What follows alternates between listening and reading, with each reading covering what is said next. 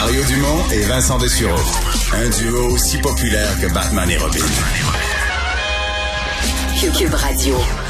Jean Charest est passé me voir à LCN ce matin, juste avant de prendre l'avion pour Calgary, parce que oui, c'est là. On pourrait dire dans le, au cœur de la bête, dans le bastion du Parti conservateur au Canada, l'Alberta, une province qui à quelques reprises a donné tous les sièges au Parti conservateur. Bon, cette fois-ci, puis de temps en temps, dans les villes, il passe un ou deux NPD, un ou deux euh, libéraux. C'est le cas présentement. Mais ça demeure euh, un endroit où il y a beaucoup de membres du Parti conservateur, euh, une force pour le Parti conservateur, un coin où Pierre Poilievre, évidemment, est très fort. Lui-même étant, il n'est pas député là, il est en Ontario, mais il est originaire, il est natif euh, de l'Alberta. Frédéric Boilly, professeur titulaire au campus Saint-Jean de l'Université de l'Alberta, est avec nous. Bonjour. Bonjour. Bon, euh, je vais poser une première question qui peut paraître bizarre, mais est-ce que Jean Charest, aujourd'hui, là, en 2022, est très connu en Alberta, puis de l'ensemble de la population, des plus jeunes, parce que ça fait quand même 24 ans qu'il a quitté la politique fédérale. Il a été premier ministre du Québec dans l'intervalle, mais est-ce qu'il est connu en Alberta? Euh, ouais, la question se pose. Effectivement, euh, il n'est pas euh, très euh, connu. Il est connu évidemment par la classe politique. Il est connu, bon, disons, par les, les, mordus politiques et ceux qui suivent la politique avec intérêt.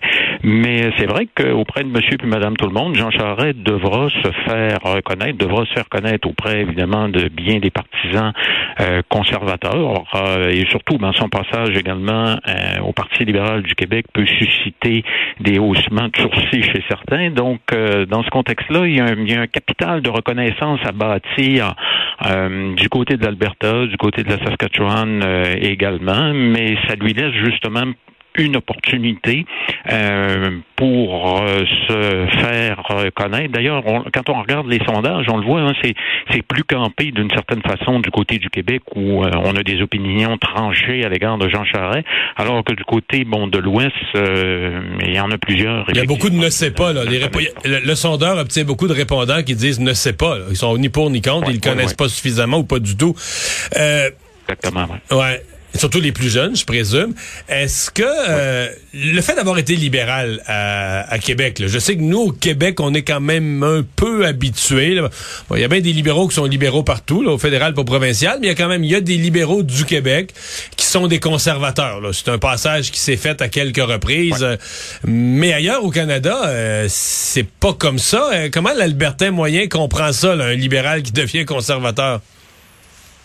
Oui, donc c'est certain que du côté euh, de l'électorat albertain, un conservateur comprend mal euh, qu'on puisse être euh, libéral, surtout que la question de l'épithète libérale en Alberta, évidemment, évoque évidemment à la fois Justin Trudeau, mais aussi son père, Pierre Elliott Trudeau, et par conséquent, on part avec une étiquette qui est un peu péjorative, c'est le moins qu'on puisse dire. Donc, pour Jean Charest, évidemment, ça, ça représente aussi euh, une sorte de boulet qu'il devra traîner et qu'il devra, il devra expliquer euh, justement que euh, être libéral au Québec, ben, ça veut pas dire être libéral comme Justin Trudeau.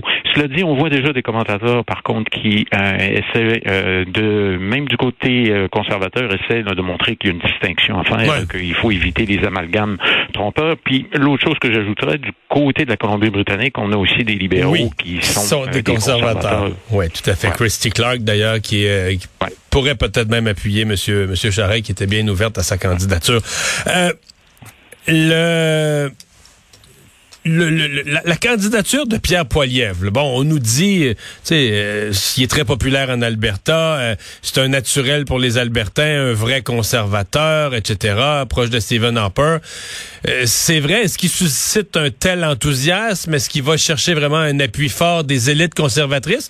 En fait, ma question, c'est un peu, est-ce qu'il reste de la place pour Jean Charest? Est-ce qu'il reste des conservateurs non alignés ou des gens qui, qui sont prêts à écouter autre chose en Alberta ou est-ce que les carottes sont cuites? Non, les carottes sont pas cuites encore. C'est certain que Pierre Poilievre part avec une longueur d'avance, puis une bonne longueur d'avance, euh, notamment avec euh, toutes euh, les manifestations des, du dernier mois. Ça lui a donné beaucoup de crédibilité auprès de l'élite politique albertaine, parce qu'il semblait, avant même que Erin O'Toole ne soit démis de ses fonctions, il semblait déjà le, le chef naturel du Parti conservateur aux yeux, par exemple, d'Andrew Scheer en Saskatchewan, mais aussi il y avait des commentateurs politiques ici, donc ils le voyaient comme étant le chef déjà en devenir. Donc il reste une place pour Jean Charest, mais c'est vrai que cette place-là, elle est quand même assez étroite et que c'est pas gagné d'avance pour M. Charest de convaincre les conservateurs, et il y en a, des députés conservateurs également, qui étaient prêts d'ailleurs à donner une chance à Erin O'Toole, une deuxième chance en lui disant que, en se disant que bon, euh, il avait peut-être manqué son coup lors de la dernière élection, mais qu'il y avait quand même une possibilité, en ayant un message centriste, de mieux, disons, livrer la marchandise. Euh, donc ces députés-là, cet électorat conservateur plus modéré, qui existe notamment aussi du côté de Calgary, euh, disons, euh, peut potentiellement écouter le message de Jean Charest. Ce qui favorise Jean Charest aussi présentement, ben, c'est le contexte actuel qui a changé avec la crise ukrainienne et qui a remis à l'avant-plan les questions en matière énergétique, ce qui n'était pas le cas lors de la hmm. dernière course la direction. Ouais. Est-ce que, euh, bon, euh, le premier ministre de l'Alberta, Jason Kenney, pourrait, à votre avis, euh, s'en mêler? Euh, à l'œil, il me paraît peut-être un peu plus proche de Jean Charest que de Pierre Poilievre. Peut-être que je me gourre complètement, là. Mais est-ce qu'il pourrait s'en mêler? Puis s'il s'en mêle, lui-même, il y a ses gros, gros, gros problèmes. S'il y avait des élections demain matin, il serait loin d'être sûr de regagner. Qu'est-ce que vous pensez de Jason Kenney dans cette course-là, qui était vu à un certain point comme un chef potentiel des conservateurs pour devenir premier ministre du Canada. Oui, effectivement, sauf que là, il y a tellement de problèmes sur la scène politique albertaine et à l'intérieur de son parti. Il y a encore un sondage qui est sorti euh, ce matin laissant entendre que même les conservateurs veulent qu'il quitte. Il n'y a presque pas de différence entre néo-démocrates et conservateurs pour le moment. Il y a un vote de confiance qui se profile à l'horizon pour lui au début du mois d'avril et euh, il a tellement baissé la barre qu'il devrait gagner, c'est-à-dire que c'est 50 plus 1 selon lui. La démocratie, c'est comme ça que ça fonctionne, alors que, bon, habituellement, on pense que ouais, un vote de confiance. Ouais, ouais, ouais, c'est ça. Ah oui, il a baissé la barre à ce point-là? Oui, il a baissé la barre à ce point-là en disant que c'était 50 plus. Donc, ce qui laisse présager qu'il est peut-être autour de 60 à mon avis, et que, bon, il est déjà, il, préserve ses arrières, ce qui fait en sorte, à mon avis, qu'il ne participera pas activement à la course et qu'il ne se prononcera pas, surtout qu'il a beaucoup nuit à Erin O'Toole lors de la dernière campagne électorale, parce que M. O'Toole avait donné en exemple la situation albertaine mm. et que ça a été un véritable retour de bâton quand euh, lorsque euh, M. Kenney avait été obligé euh, de réimposer des mesures dans la dernière semaine de la campagne électorale. Et ça, ça avait été hmm. catastrophique pour Erin O'Toole. Donc, à mon avis, il va se tenir loin de tout ça, même si il est probablement beaucoup plus proche de Pierre Poilievre. Ah oui, c'est ça. Les les Albertains, euh, les conservateurs albertains, faisons le scénario où Jean Charest gagne, mais vraiment avec euh, avec le Québec, avec l'Ontario, avec l'Atlantique, un peu de Colombie-Britannique, euh, peut-être des petits bouts Manitoba, mais que dans la région très, très conservatrice, le Saskatchewan, Alberta, ça passe pas pour Jean Charest, mais il gagne quand même on, entend que ça se ralliera pas, qu'il pourra pas euh, un chef qui a toujours reconnu les changements climatiques, un chef qui vient du Québec, un chef qui a déjà été premier ministre du Québec, que ça passera pas et que dans un scénario comme celui-là, le parti va imploser, euh, l'Ouest va recréer quelque chose comme autrefois l'Alliance canadienne ou le Reform Party, mais que le, le Parti conservateur survivra pas. Est-ce que c'est une crainte légitime de penser qu'on ne pourrait pas se rallier au personnage Jean Charest?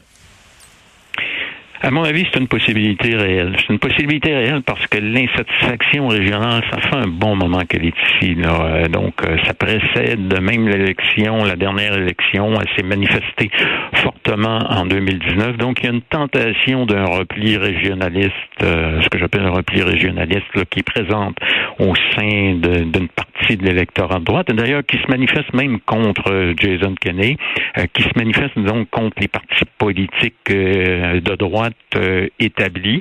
Euh, certains pourraient regarder du côté du Parti populaire de Maxime Bernier, d'autres tout simplement se réfugier dans l'abstention puis attendre que euh, l'épisode Jean Charest passe. la possibilité aussi d'aller voir du côté du Parti Maverick, mais qui a connu des scores électoraux vraiment très très faibles dans la, dernière élection. Donc il y, a, une multitude de petites options possibles avant de parler du grand schisme au sein de la famille conservatrice. Alors que ce qu'on voit dans un sondage ce matin, euh, vous me direz c'est juste un sondage, mais c'est que si euh, si c'est Pierre Poilievre qui dirige les troupes conservatrices, là les choses vont pas bien pour Maxime Bernier. Là, c'est-à-dire que les, tout ce mouvement anti-mesures sanitaires, etc. Pierre Poilievre va ratisser large là-dedans et euh, ferait quasiment disparaître de la carte politique Maxime Bernier. Oui, euh, euh, Pierre Poilier veut s'alimenter à cette veine de, de, protestation là, qui a porté euh, Maxime Bernier lors de la dernière élection.